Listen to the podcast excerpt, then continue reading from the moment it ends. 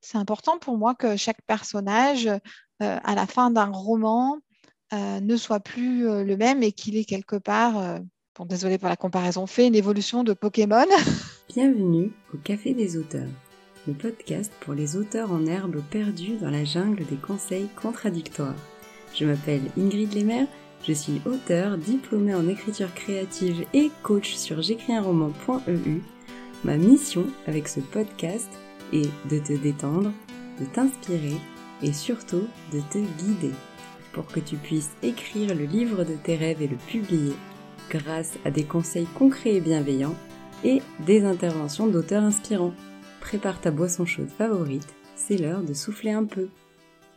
Hello collègues écrivains, dans cet épisode je reçois Célia Flo, autrice jeunesse et jeune adulte d'imaginaire dans des univers très divers et variés mais avec comme particularité des personnages adolescents crédible et intéressant.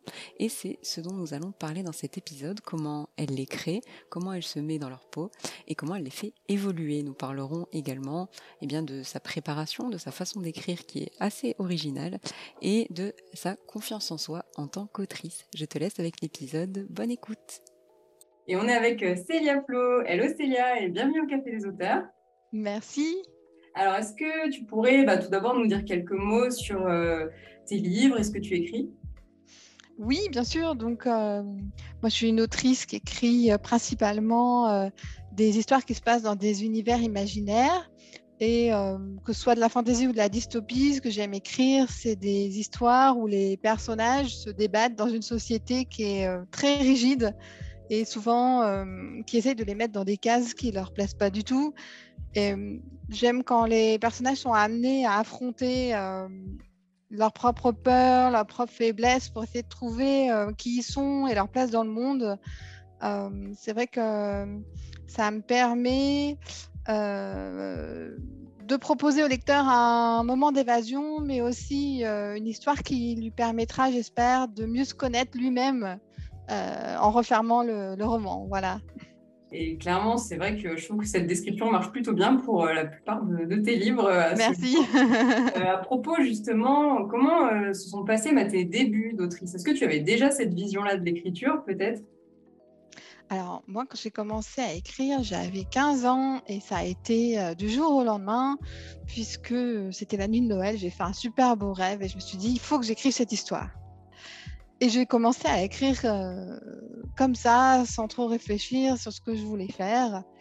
Et hum, c'est seulement 15 euh, ans plus tard, lorsque j'ai eu 30 ans, où j'ai vraiment appris euh, les techniques d'écriture, comment créer un univers, des personnages, où j'ai travaillé avec des bêta lecteurs pour atteindre un niveau d'écriture qui permettait d'être publié en fait. Donc j'ai commencé à publier des nouvelles dans des fanzines, après j'ai publié des nouvelles dans des anthologies avant de passer vraiment à mon objectif qui était la publication d'un roman.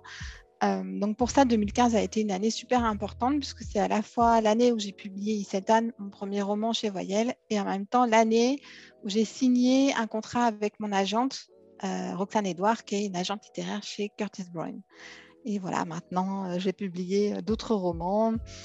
donc, j'ai publié Le cirque interdit chez Scrineo, puis Allergique chez ActuSF.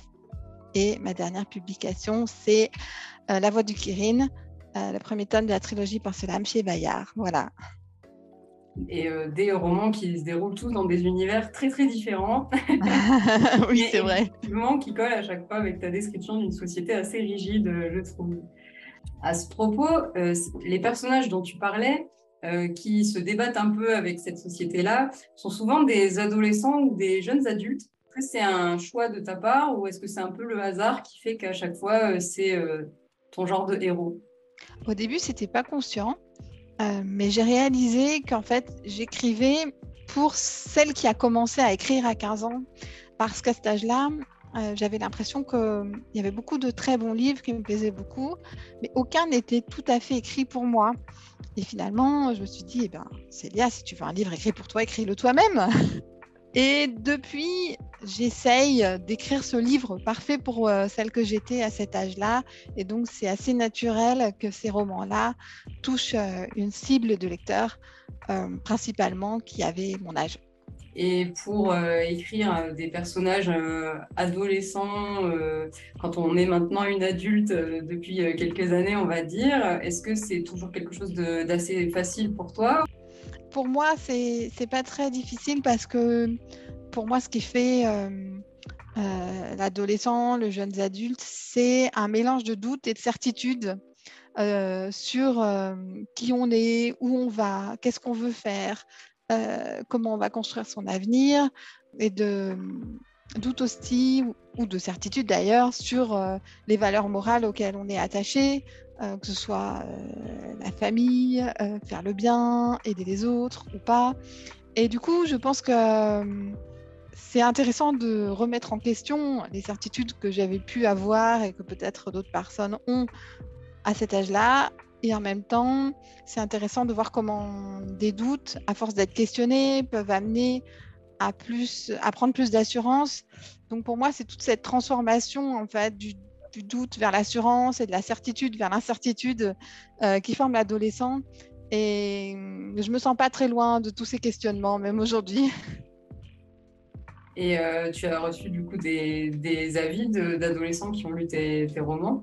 Oui, euh, notamment euh, lorsque j'ai été aux Imaginales cette année, j'avais participé au prix Imaginal des lycéens et il y a beaucoup de lycéens qui sont venus me voir en parlant d'énergie et de toutes les questions que ça avait pu susciter en eux sur la reproduction du niveau social, sur les choix qu'on peut avoir, toute la question du genre et des stéréotypes de genre.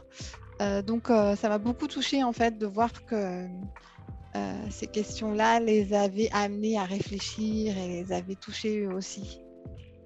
C'est assez drôle parce que finalement c'est pas forcément, je pense effectivement quand on crée un personnage, on va avoir tendance, je pense, à l'aborder un peu en disant bon c'est un adolescent, à quoi il pense, quels sont quels sont ses loisirs, sont, quelle est sa façon d'être, etc en réalité, toi, tu nous proposes toute une panoplie de personnages. Finalement, ce point commun hein, d'être dans l'incertitude et dans une société euh, un peu euh, rigide pour eux. Et ça suffit, euh, je trouve, aborder les personnages et en faire une grande diversité. Il n'y a pas forcément besoin de, d'étudier en long et en large en travers la personnalité des adolescents pour écrire un personnage crédible. J'essaie vraiment de partir de, du désir du personnage, de ses questions, de ses faiblesses, euh, des épreuves qui vont justement aller titiller ses faiblesses et le pousser à réagir pour construire le fond de la personnalité euh, de mes personnages. Euh, pour moi, le loisir est plus une expression de ce fond-là que un point de départ. c'est pareil pour tout ce qui peut les caractériser de l'extérieur, que ce soit leur goût, leur façon de parler. Ça va dépendre de leur univers, bien sûr, mais ça va aussi à chaque fois être un reflet euh, de leur personnalité profonde, faite euh, de valeurs morales, de faiblesses, de doutes. Voilà. Et euh, pour incarner un peu ces personnages qui, par contre, se promènent dans des univers très loin du nôtre, comment tu fais? J'écris. Euh, comme euh, je suis assez jardinière, je parle jamais de fiches personnages, je déteste ça. Donc en fait, je les mets en scène, soit euh, en y réfléchissant et en rêvassant, soit simplement en écrivant des scènes dans lesquelles je vais essayer de chercher quel va être leur comportement, quelle va être leur attitude, comment euh, leur personnalité va s'exprimer, comment ils vont se confronter au monde, euh, à cette société euh, dans laquelle ils se sentent mal, aux personnes qui les entourent. Et plus j'écris, plus j'essaye de les décrire physiquement, moralement, et plus le personnage va naître et prendre de la richesse. Et c'est comme ça que petit à petit, je vais découvrir ces différentes facettes, voilà, que ce soit euh, ce qu'il veut devenir, son métier, ses goûts, euh, sa famille, etc. Quand euh, j'accompagne des auteurs, je leur dis que écrire avec justement ce fameux personnage, c'est un petit peu comme vivre en colloque avec lui. Je ne sais pas si tu es d'accord avec ma métaphore, ça permet de faire leur connaissance bien plus que justement de, de, rester un peu statique et de remplir des fiches personnages. Oui, personnellement, je ne saurais pas faire une fiche personnage avant. Je, peux faire une fiche personnage après la colloque en disant mais oui, c'est quelqu'un euh, qui cuisine super mal, c'était affreux. D'abord, euh, il fait jamais le ménage. Bon d'accord, euh, il a des côtés sympas, il aime faire la fête, mais vraiment. enfin bon, il a passé son temps à se disputer avec sa mère. bah, c'est ça. Et, euh, et c'est vrai que pour euh, ce point de vue-là, alors on ne dit pas que ça convient à personne de faire des fiches personnages, c'est à chacun de voir ce qui lui convient le mieux. Mais euh, c'est vrai que j'ai l'impression que toi, donc on, on, a parlé du mot jardinier, ça veut dire que globalement, tu n'as pas forcément besoin d'écrire le synopsis de ton histoire et 50 fiches personnages avant de te lancer dans l'écriture. Mm. Est-ce que du coup, tu as un point de départ un peu fréquent, peut-être, qui te vient en tête pour chaque roman, ou est-ce que chaque roman est une aventure différente? Alors, mon point de départ, c'est souvent deux personnages et un univers. Voilà. Quand j'ai deux personnages, qui peuvent être euh, deux antagonistes ou euh, deux personnages euh, qui vont se rencontrer et qui vont s'apprécier, et que ça se passe dans un univers, je peux partir. Mais souvent, ce qui est amusant, c'est que j'ai aussi besoin d'une validation extérieure. C'est-à-dire que euh, pour euh, le tome 2 euh, de Porcelam. comme au début, c'était pas censé être une trilogie, il y a un moment où j'ai parlé à mon ami Axel Colo et je lui ai dit cette histoire, je ne sais pas si je vais l'écrire. Voilà, ça parle de ça, c'est Aiko, mon héroïne, il lui arrive ceci, il lui arrive cela, tu comprends, machin, l'univers, bidule, le clan phénix, truc, Puis à la fin, elle m'a dit, mais enfin, c'est bien, écrit-le ce roman, tu vois bien que tu as tout. je l'ai écrit. Et ça vient de me, il vient de m'arriver exactement la même chose là en mai dernier aux Imaginales avec une autre amie qui s'appelle euh, Claire Garand, qui euh, écrit également des, super romans. Et, euh, c'était pareil, je lui ai dit, au Versailles, c'est compliqué cette histoire, tu te rends compte, cet univers. Et puis mon héroïne, Emma, machin, il va lui arriver ci, il va lui arriver ça, ce sera un peu gothique, mais en même temps, ce sera complètement farfelu et brillant, comme la cour de New Versailles, gna, gna, Et à la fin, elle m'a dit, mais enfin, Célia, tu, tu vois bien que tu as tout, écris-le j'ai commencé à l'écrire. Donc c'est très étrange parce qu'il faut en même temps euh, voilà, deux, personnages pivots, un univers et une validation extérieure d'une personne euh, que j'apprécie beaucoup, en qui j'ai confiance et qui, quelque part, me donne la permission en me disant Mais vas-y, c'est bien, mais qu'est-ce que tu attends Mais écris-le, ce livre. voilà je trouve ça génial parce que c'est vrai qu'on a, on a encore un peu le mythe de l'écrivain seul dans sa caverne, mais aujourd'hui, c'est plus le cas. Il y a des communautés, ben, même, même, le réseau Instagram en soi peut faire office de, de communauté d'auteurs. Je reconnais qu'ils s'entraident via les réseaux. Et c'est vrai que, en général, je dirais pour la plupart euh, d'entre nous, euh, ça fait toujours du bien justement d'échanger sur ces projets et de recevoir du soutien quand on, quand on a des gros doutes sur euh, notre histoire, etc. je trouve que c'est beau que que même toi qui quand même publié dans des belles maisons d'édition, tu nous dises que ça peut encore arriver et que c'est pas grave et qu'au contraire, si on se connaît bien, ça peut nous aider à avancer quoi. Alors vraiment, euh, je pense que ça arrive à tous les auteurs et quel que soit leur parcours, quel que soit leur niveau. Et plus j'apprends à connaître d'autres auteurs autour de moi, et plus je suis surprise comme toi de voir des personnes qui ont je ne sais pas combien de prix, des tonnes de romans derrière eux et qui doutent, qui doutent, qui doutent encore. Euh, et en même temps, c'est rassurant parce que je me dis, on est tous en train d'apprendre, on est tous en train de douter. Euh, ce que je traverse euh, ne signifie pas que je ne peux pas devenir un auteur. Au contraire, ça veut dire ce doute, cette remise en question, que je peux devenir un auteur exactement comme euh, tous les grands qui m'ont précédé. Ça fait partie du processus d'écriture, de perdre confiance. et c'est normal d'avoir besoin de personnes bienveillantes autour de soi pour nous aider à garder cette confiance et à garder la persévérance. Et en même temps, parfois, ce sera nous, euh, toi et moi, qui disons à d'autres personnes, garde confiance, ça va se faire, tu vas y arriver.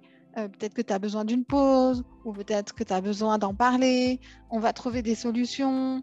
Euh, voilà, de, rendre un peu ces encouragements que les autres ont besoin d'entendre. Et je pense que c'est une protection très importante dont on a tous, tous besoin. Ouais, puis je pense aussi que c'est bon signe aussi.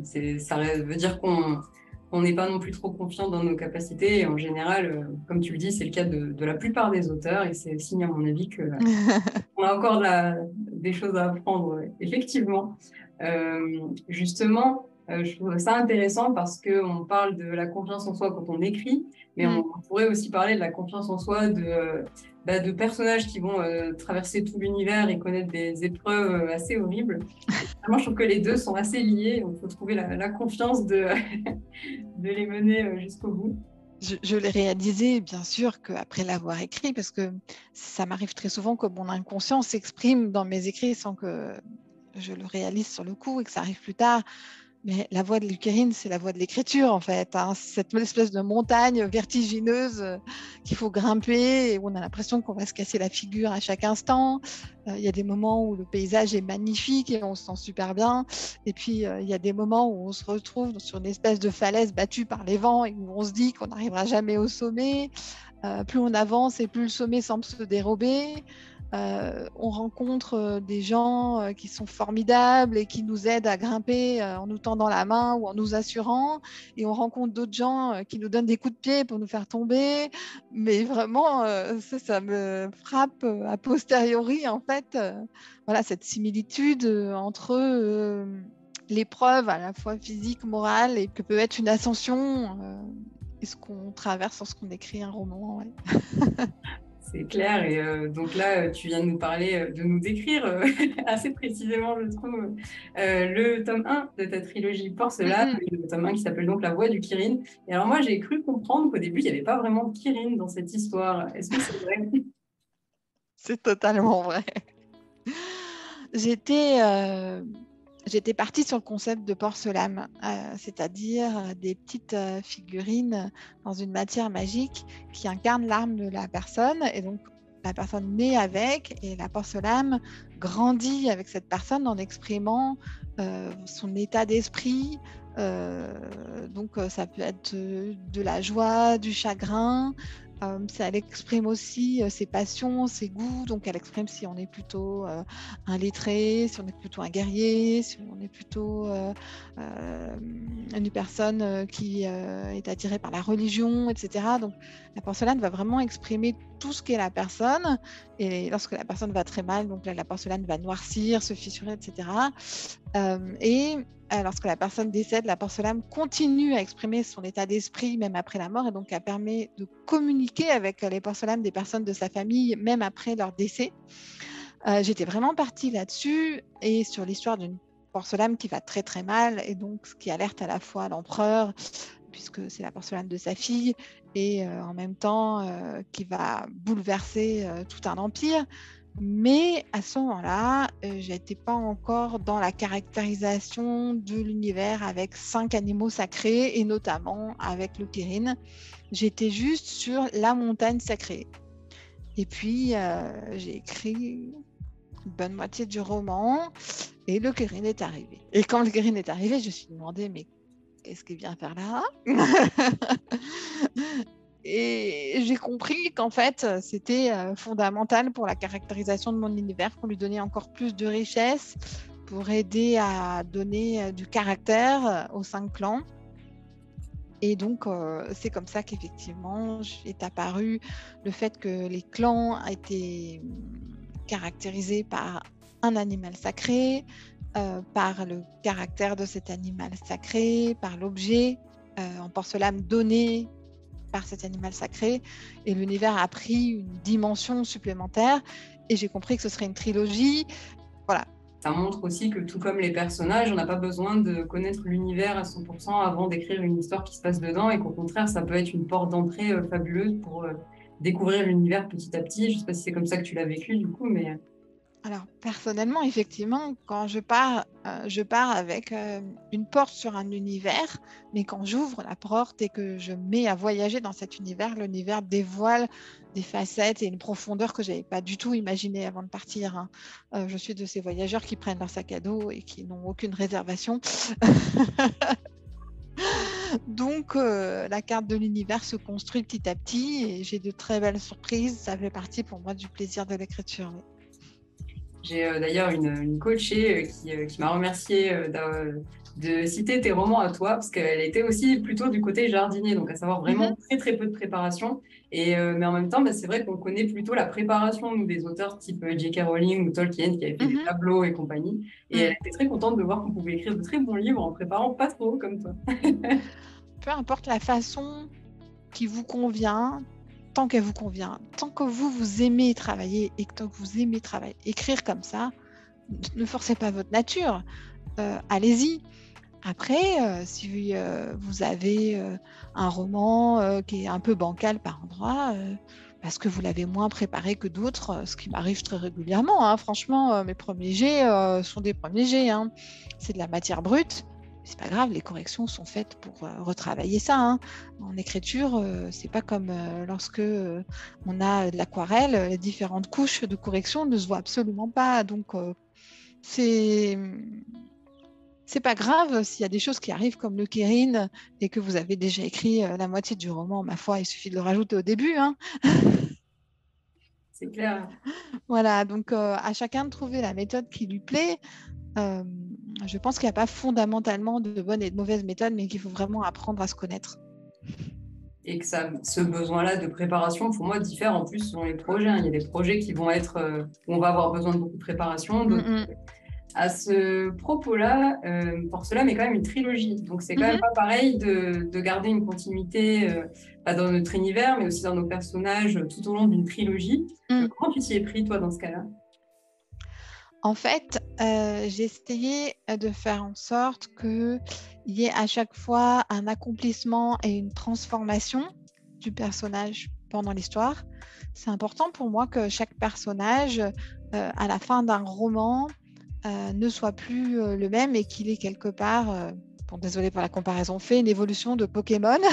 Cette évolution n'est pas forcément positive, mais il y a une évolution du personnage et il a franchi un point qui fait qu'à la fin du roman, il n'est plus le même qu'au début. Mais effectivement, dans le cadre de la trilogie, j'ai des personnages qui font des évolutions de Pokémon, c'est-à-dire qu'il y a plusieurs phases d'évolution. Voilà. il y a plusieurs phases d'évolution et euh, ça prend de l'ampleur au fur et à mesure des tomes.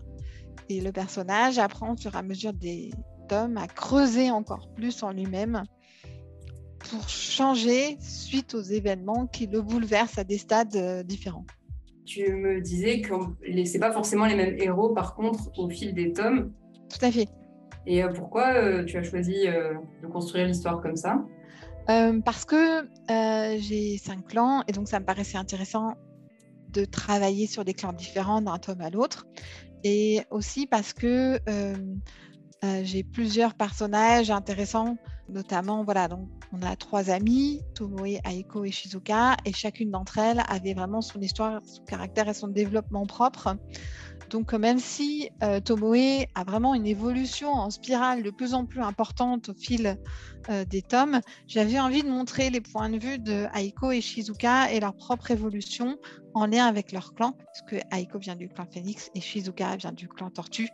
Et donc, du coup, euh, ça me permettait d'élargir les points de vue, les perspectives, la connaissance des clans, tout en offrant à Tomoe l'ampleur dont elle a besoin pour devenir la version ultime de Tomoe.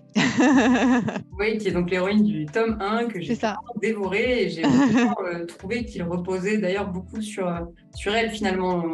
On, parle, c'est effectivement une rencontre entre plusieurs personnages puisque Tomoe est guide de, la fameuse haute montagne et qu'elle va euh, et qu'elle a donc la mission de mener un groupe au sommet. Mais c'est vrai que finalement c'est c'est elle un peu le personnage fort de, de ce premier tome et mm. pourtant on a beaucoup d'autres personnages aussi qui font partie du groupe. Euh, comment tu, euh, tu écris quand c'est comme ça, qu'on a un personnage un peu, euh, j'ai l'impression, qui, qui est peut-être celui que, que, tu avais en tête au début et qui est celui oui. qui écrit, et, et, comment on lui, on trouve ses compagnons de voyage finalement? Alors, pour moi, c'est important que ses compagnons de voyage euh, viennent la questionner, viennent la mettre en question justement sur euh, ses, forces, c'est-à-dire qu'au moment où euh, ça va pas, l'ascension est difficile, eh bien, ils vont montrer qu'elle est capable de les aider, de les mener à bon port, et en même temps sur ses faiblesses, c'est-à-dire qu'ils vont venir remettre en question des certitudes qu'elle a sur d'autres points, que ça, peut être sa vision du combat et de la violence, ça peut être sa vision euh, des porcelames, ça peut être euh, sa vision de la politique euh, et du rôle des différents dirigeants des cinq clans.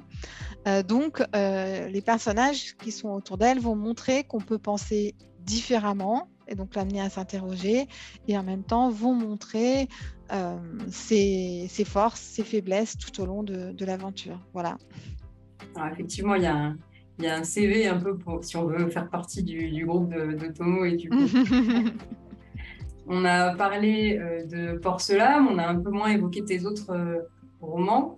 Est-ce que finalement, euh, dans par exemple Anergique, c'est aussi cette vision-là d'une d'une Tomoe qui a une montagne à gravir Dans Anergique, les personnages ont également une épreuve à affronter mais euh, c'est une épreuve qui est moins liée euh, comment dire, à, une montagne à franchir que à, lutter contre leur propre passé en fait. Évidemment, euh, le passé est toujours extrêmement important, mais Amiya, il a un traumatisme qu'il n'arrive pas à surmonter. Alors peut-être qu'on peut dire que c'est sa montagne sacrée à lui, mais en tout cas, c'est vraiment une blessure physique et psychologique qu'il doit surmonter. Et au cours de l'histoire, Liliana doit elle aussi affronter sa blessure euh, physique et psychologique. Donc c'est vraiment plus un aspect euh, euh, chasse à la tueuse, poursuite, enquête qui est en jeu. ce qui n'est pas du tout le même ambiance selon moi que lorsqu'il s'agit d'affronter les éléments comme dans La Voix du Kirin.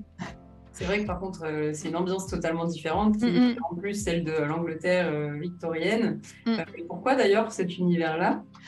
Parce que l'Angleterre victorienne était une société extrêmement rigide. Et c'est juste pour ça que tu l'as choisi. Au début, c'est pour ça que je l'ai choisi. C'est-à-dire que c'est une société dans laquelle on était complètement défini par notre naissance en termes de classe sociale, en termes de genre, et en, termes de, religion, etc. Et du coup, euh, je voulais, euh, avec cette société, totalement questionner les stéréotypes de classe sociale et de genre notamment, puisque dans Anergique, les gens sont définis moins par leur genre que par leur nature énergétique, et en transposant ces espèces de clichés et de stéréotypes sur un critère différent, je me suis vraiment amusée. et ça donne clairement envie de, le lire. Moi, il m'attend dans ma, bibliothèque. Euh, pour euh, ce qui est de cet univers-là, justement, parce que tu partages sur ton compte Instagram, notamment les recherches que tu as faites pour Porcelain, ou en tout cas tes sources d'inspiration au sein de la culture japonaise. Euh, est-ce que tu as aussi fait beaucoup de recherches, par exemple, pour écrire dans l'Angleterre victorienne, parce que c'est quand même des univers, on va dire, qui, sur lesquels on a pas mal de documentation, on risque assez facilement de s'y perdre. Alors, j'ai fait des recherches, mais clairement, je ne suis pas du tout une spécialiste et je ne vise pas la réalité historique. Je vise une espèce d'ambiance, de crédibilité euh, et de cohérence interne au roman. Mais euh, clairement, une personne qui est spécialiste de l'Angleterre victorienne euh, pourrait tout à fait montrer qu'il y a certainement des choses qui ne correspondaient pas à la réalité de cette époque. En même temps, c'est aussi un un gros avantage des littératures de l'imaginaire, c'est qu'on peut jouer avec euh, euh, cette réalité des époques et s'en inspirer librement. Donc euh, pour moi, effectivement, c'est une source d'inspiration, mais je ne vise pas du tout la réalité historique. Voilà. je demande aussi ça parce que c'est une question qui revient souvent, mmh, mmh, mmh. pose, parce que quand on est un jeune auteur, on, on a très envie de faire plein de recherches, on a une forte tendance à utiliser les recherches comme moyen de procrastination aussi et à en mm. faire euh, pendant des heures et des heures parce qu'on a un petit peu peur d'écrire. Euh, et c'est vrai que je suis d'accord avec toi, on n'a pas. L'idée, c'est de faire le. C'est un peu comme les personnages, de faire ce dont on a besoin pour se sentir prêt à écrire finalement. Moi, j'ai envie de dire écrivez. écrivez, même si c'est pas bon, c'est pas grave. Même si vous l'utilisez pas dans la version finale du roman, c'est pas grave. Ça vous aura permis de savoir euh, ce que vous voulez ou ce que vous voulez pas dans votre histoire. Ça vous aura toujours permis de mieux connaître vos personnages. Et même si vous écrivez juste pour écarter une possibilité ou une porte qui fonctionne pas, et eh ben au moins vous savez que ça fonctionne pas. Donc euh, écrivez même sans vous mettre la pression, même si c'est juste 100 ou 200 mots, euh, même si voilà, écrivez juste vous mettez pas la pression en vous disant que c'est pas bon, c'est pas grave. Et d'ailleurs, ça m'évoque une question parce que toi, tu as un métier à côté de l'écriture. Oui, tout à fait, oui. Comment tu cases ces fameuses euh, sessions euh, dans un emploi du temps que j'imagine déjà euh, bien chargé? Eh ben, le premier truc, c'est effectivement de ne pas me mettre la pression en me disant il faut que j'écrive 1000 mots aujourd'hui. J'aurai jamais le temps d'écrire 1000 mots. c'est pas grave. En plus, j'écris très lentement. Donc, mon premier truc, c'est de me dire j'ai 10 minutes, j'ai un quart d'heure, euh, j'ai mon ordinateur, ou alors j'ai même des fois, euh, j'ai mon téléphone portable dans le bus. Oh, ben je vais écrire quelques mots. J'écris quelques mots par-ci, quelques mots par-là. Et euh, effectivement, je ne suis pas du tout une fusée en termes d'écriture. J'écris pas forcément beaucoup par jour, j'écris pas très vite. Mais je garde le contact presque tous les jours avec mon texte et un petit peu par-ci, un petit peu par-là ça prend forme. Et il y a des passages que j'écris que je garde, il y a des passages que j'écris que je ne garde pas. Mais en tout cas, petit à petit, j'approfondis ma connaissance des personnages et de l'univers en écrivant quelques mots par-ci, par-là. des fois, je n'écris pas, mais j'y pense. et le simple fait d'y penser, ça permet de réfléchir à ce que je veux faire ou pas. Donc, j'ai envie de dire de simplement garder le contact avec le texte, d'essayer d'écrire dès que vous pouvez quelques mots par-ci par-là. Ça suffit. Euh, N'attendez pas d'avoir une plage de deux heures euh, si vous n'en avez jamais. Et peut-être que finalement, une plage de deux ou trois heures par semaine, c'est ce qui vous convient et c'est parfait. Mais peut-être que parfois, votre vie, comme la mienne, ne permet quasiment jamais d'avoir des plages de deux, trois heures. C'est pas grave, même si c'est que euh, deux phrases, et eh ben c'est toujours deux phrases. Puis à la fin, si on a écrit deux phrases chaque jour pendant 365 jours, ça fait quand même un beau paquet de, phrases. écoute, euh, c'est amusant parce qu'il y a longtemps, euh, j'étais en relation avec une personne qui me disait Oui, euh, si j'arrive à écrire 1500 mots par jour en juillet, on était peut-être en début d'année, en, février-mars, j'aurais fini ce roman et tout ça. mais voilà, il faut que j'écrive. Je lui dis Mais tu sais, c'est quand même beaucoup. Est-ce que tu vas y arriver? Est-ce que tu ne devrais pas écrire ce que tu peux quand tu peux, etc. Puis euh, le, temps a passé. En juillet, elle me dit J'ai rien écrit, j'ai rien écrit, j'ai jamais réussi à écrire 2500 ou 300 mots par jour, etc. Et euh, je lui dis ben, C'est pas grave, euh, peut-être que tu peux juste écrire ce que tu peux. Et puis voilà, peut-être qu'à la fin de l'année, tu auras fini, même si c'est plus que. Ah, mais tu te rends pas compte, c'est hyper long, tout ça. Puis la fin de l'année est arrivée et je lui dis Alors, bah non, j'ai pas écrit, j'ai pas écrit, j'ai pas réussi à écrire tant de mots par jour, etc. Je lui dis Mais tu n'avais pas besoin d'écrire tant de mots par jour. Tu te rends compte que si tu avais juste écrit, euh, je ne sais pas, 100 ou 200 mots par jour, tu l'aurais fini maintenant ton roman. Mmh. Elle a dit, mais oui, tu as raison en fait. Et du fait qu'elle voulait écrire beaucoup, elle n'écrivait pas du tout. Donc euh, c'est pour ça que ça me conforte dans l'idée qu'il ne faut pas se mettre la pression sur la quantité, mais plutôt jouer la régularité en essayant d'écrire régulièrement les quantités que vous pouvez. Voilà. C'est clair, et en, coaching, ça a même un nom, ce que la mm. personne-là faisait, c'est-à-dire qu'elle avait un peu le syndrome du perfectionniste qui euh, euh, n'écrit pas tant que tout n'est pas parfait et qui ne peut pas écrire ses 1666 euh, mots par jour pour faire le mm, mm. 8 mots et le gagner, etc. Et, et bah, du coup, il n'écrit pas du tout. Et du coup, ça n'avance pas. Et c'est vrai que c'est un obstacle aussi gros que celui bah, d'avoir peur d'écrire, un petit peu de procrastiner ou quoi. Là, on met des barrières aussi. Alors, il y a des personnes à qui ça peut convenir, bien sûr. Mais souvent, c'est une excuse un peu de notre cerveau. Ah, mais je ne peux pas écrire pendant une durée euh, réglementaire de X heures, donc j'écris pas du tout et du coup je fais rien. Mm, mm, mm. Oui, c'est sûr que pour écrire, il faut vaincre une résistance. Euh, je pense qu'il y a certains auteurs qui l'ont vraiment bien théorisé. Moi, la résistance que je perçois, c'est souvent une résistance liée à ce sera pas assez bon. J'ai l'impression que je suis trop fatiguée ou voilà que donc ce sera pas bon. Et ce que je me dis, c'est que c'est pas grave si c'est pas bon. Au moins, je vais m'amuser. Et effectivement, euh, mieux vaut euh, quelques phrases mauvaises que rien du tout. C'est toujours une première base. Je suis bien d'accord avec toi et je trouve aussi que justement, souvent, on va avoir tendance à se mettre des objectifs un peu inatteignables. Et ça aussi, c'est un peu. Enfin, ça, ça, marche pour les débutants, mais ça marche aussi pour les auteurs confirmés, je pense. Mais de base, on est fait pour ça, pour se mettre des objectifs un peu plus hauts, inatteignables, se mettre la pression, parce que parfois, sous pression, on réussit mieux, mais souvent, ces objectifs-là ont un double tranchant et on va se dire, ah bah non, laisse tomber, euh, je suis pas, comme tu le dis, je suis trop fatiguée, alors ça sert à rien pour écrire telle super scène que j'avais compté écrire aujourd'hui. Par contre, on est assez en forme pour écrire un petit peu, comme tu le dis, quelques mots par-ci par-là. Mm. Et au final, bah, avec quelques mots par-ci par-là, ça fait un roman et c'est tout à fait bien. Et à ce mm, mm. propos, je voulais te demander, euh, du coup, tu dis que tu écris lentement.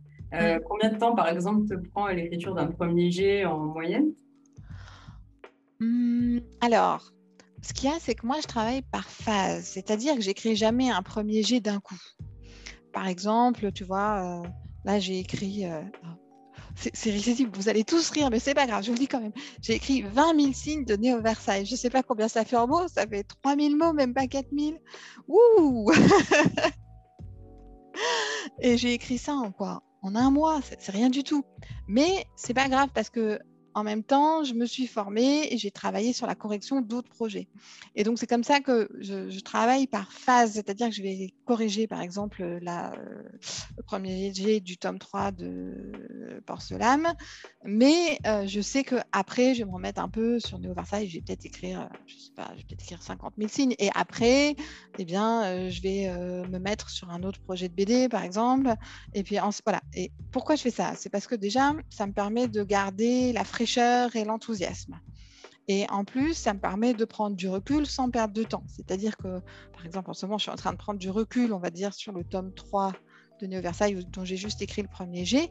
Mais au lieu de prendre du recul en faisant rien en rapport avec l'écriture, je prends du recul en écrivant le premier G de Néo Versailles. Et puis après, euh, je, je, pourrais euh, retravailler sur euh, le projet de BD, par exemple, que je mène et que je pourrais corriger, parce que pendant tout ce temps-là, j'ai pris du recul sur ce projet de BD, et en même temps, j'ai pu l'envoyer à mon agente, qui va me faire un retour, etc. Donc, moi, ma façon de travailler, c'est de laisser reposer certains projets tout en travaillant sur d'autres. Alors, en tout, combien de temps il me faut pour écrire un premier jet? Euh, C'est souvent un an et demi, voire deux ans. Mais j'ai pas fait que ça pendant un an et demi, deux ans. Pendant un an et demi, deux ans, j'ai aussi corrigé d'autres euh, romans. Euh, notamment, souvent, j'en corrige deux ou trois en même temps. Enfin, en même temps, sur la même période. Il y en a un, par exemple, dont je vais faire les corrections éditoriales et un dont je vais faire euh, les corrections pour moi-même, toute seule, après le premier G. Donc, c'est une façon de faire qui me convient. Et mmh, c'est pour ça que je sais que mes premiers jets qui me prennent énormément d'énergie, je suis un petit escargot, j'écris très lentement, et ben je vais mettre le temps qu'il va falloir pour que ça mature, mais en même temps, il y a d'autres projets qui avancent plus vite parce que j'en suis aux corrections. Donc euh, voilà, prenez le temps qu'il vous faut. Oui, et puis je pense que c'est une bonne, euh, en tout cas un bon angle de vue parce que souvent, tu as, parlé de prendre du recul. Mmh. Hyper important pour moi, c'est même euh, ce temps-là qui compte, je trouve, euh, et qui euh, résout plus de problèmes qu'une phase de correction, puis une autre, puis une autre. Euh, je l'ai beaucoup constaté pour ma part, et effectivement, parfois, c'est juste le temps qui va apporter les meilleures réponses, parce que l'idée va continuer à travailler chez nous. Tout à fait. Hmm. Et c'est vrai que finalement, parfois, on se met un peu la pression à se dire qu'on va tout terminer les corrections sur, sur tel projet pour passer à autre chose. Je trouve en tout cas que c'est intéressant de se dire que ça, toi, tu jongles entre les projets pour aussi te laisser le temps de, de trouver, bah, de, résoudre des soucis ou de trouver de nouvelles idées. Oui, tout à fait. Euh, souvent, il, me faut du temps. Hein. Par exemple, je sais que le tome 3 de Porcelaine, il va sortir en 2023, fin 2023. Et le premier G, euh, je l'ai terminé en 2021. Je crois que je l'ai commencé en 2019. Ça veut dire qu'entre le moment où il va sortir et le moment où j'aurais commencé à l'écrire, il y aura eu 3-4 ans de réflexion et de maturation et de correction successives sur ce roman. Donc, ça me laisse le temps de laisser l'histoire maturer dans ma tête et s'approfondir. Je ne pourrais pas arriver au même résultat si je faisais tout d'un coup en un an. Voilà.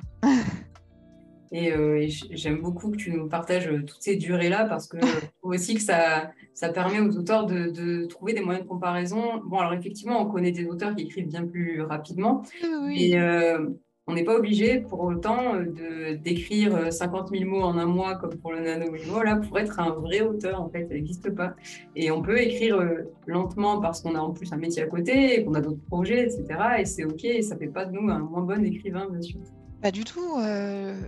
je, pense qu'il faut prendre le temps dont on a besoin. Il faut avoir conscience aussi qu'il y a beaucoup d'auteurs qui écrivent en ayant plus de temps que nous. Donc quand on a plus de temps, naturellement, les projets avancent plus vite. Et puis il faut avoir conscience aussi que des fois, il y a des projets qui sont des projets de commande et où dans ce cas-là, l'auteur, n'est pas du tout dans la même démarche. quand il s'agit d'une adaptation d'une bande dessinée ou bien que l'auteur a valider un synopsis un éditeur et qu'il s'agit de rédiger le synopsis, c'est pas du tout la même démarche que lorsqu'on part à l'aventure avec un roman qu'on écrit euh, tout seul pour soi. Euh, voilà. Donc, choisissez ce qui vous convient, euh, faites ce qui vous plaît. et c'est vrai que la comparaison peut être intéressante, mais elle ne doit pas être une source de découragement. Voilà. Je suis totalement d'accord avec toi et je trouve que c'est assez difficile en plus, parce que mm. malgré tout, on est euh, des auteurs qui, euh, qui en lisent d'autres et qui en voient plein d'autres autour d'eux. Et quand on va dans un salon comme celui des Imaginales dont tu as parlé, bah, il y a plein d'auteurs de l'imaginaire partout. C'est pas forcément facile d'avoir confiance en soi en tant qu'auteur et en son peut-être avenir d'auteur. Euh, je me souviens que tu étais intervenu sur J'écris un roman il y a quelques années maintenant pour nous parler un peu de la confiance en soi quand on est un auteur. Est-ce que elle a évolué la tienne depuis? Sur certains points, oui. C'est-à-dire que j'ai réalisé que de l'extérieur, ce qui paraissait facile, en fait, c'était pas facile et c'était facile pour personne. Et j'ai réalisé que des auteurs que je trouvais super forts et que j'admire encore rencontrent exactement les mêmes difficultés que moi et que j'ai toujours rencontré. En fait, la confiance, c'est savoir que la difficulté existe, qu'on va la surmonter, qu'on en est capable. Et j'ai appris que j'en étais capable. C'est la confiance en moi que j'ai développée de plus en plus, c'est-à-dire que euh, je sais que je vais y arriver. je sais bien que ça va être difficile et euh, que je vais traverser des moments de découragement et que je vais aller pleurer sur les épaules de toutes mes copines en hurlant que ce roman est une merde horrible et que vraiment jamais aucun éditeur voudra de lui, etc. Mais je sais que je vais y arriver en fait. Vous aussi, vous allez y arriver. Voilà, si vous avez quelques doutes, Célia vous le dit. Et Célia, elle en connaît quelque chose, des montagnes à gravir avec euh, des obstacles partout. Amusez-vous et vous allez y arriver. Yes, merci Célia pour, euh, pour euh, tout ça. Est-ce que tu pourrais nous parler de, la, ta prochaine sortie, du coup, oui. le tome 2 de Porcelaine? Oui, alors le tome 2 de Porcelaine se place dans le, camp, dans le clan euh, du Phénix. Il va sortir euh, le 26 octobre. Et cette fois, il s'agit euh, moins d'escalader une montagne que de se jeter du haut de la montagne en espérant voler.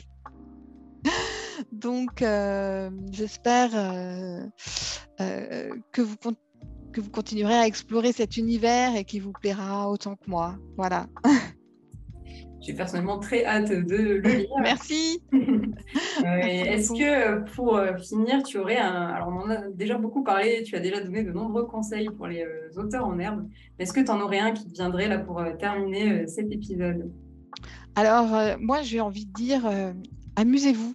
C'est-à-dire que dans tous les moments difficiles vient de, dont on vient de parler, que tout le monde traverse, et souvent on oublie que ce qui nous pousse à écrire, c'est de nous amuser et que c'est agréable et que c'est plaisant. Et euh, dans les moments où euh, je me suis euh, vraiment auto, auto descendue en mode de toute façon, ce que tu écris, c'est pas assez bon, tu vendras jamais rien, personne te connaît, puis à quoi bon y passer tant de temps, etc. L'étincelle qui m'a toujours fait reprendre la plume, c'est de me dire c'est pas grave, ça me plaît, c'est amusant, ça rend ma vie plus riche et plus intéressante. Donc, je le fais euh, sans forcément avoir une recherche en termes de notoriété, nombre de ventes, euh, statut. Je le fais parce que ça m'amuse. et ça, euh, c'est quelque chose que aucun revers de situation pourra vous enlever. Écrivez pour vous amuser. Merci beaucoup Célia pour ce rappel qui fait beaucoup de bien, je pense.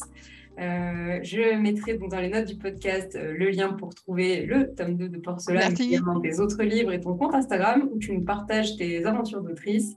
À bientôt au Café des À bientôt. Merci beaucoup d'avoir écouté cet épisode jusqu'au bout.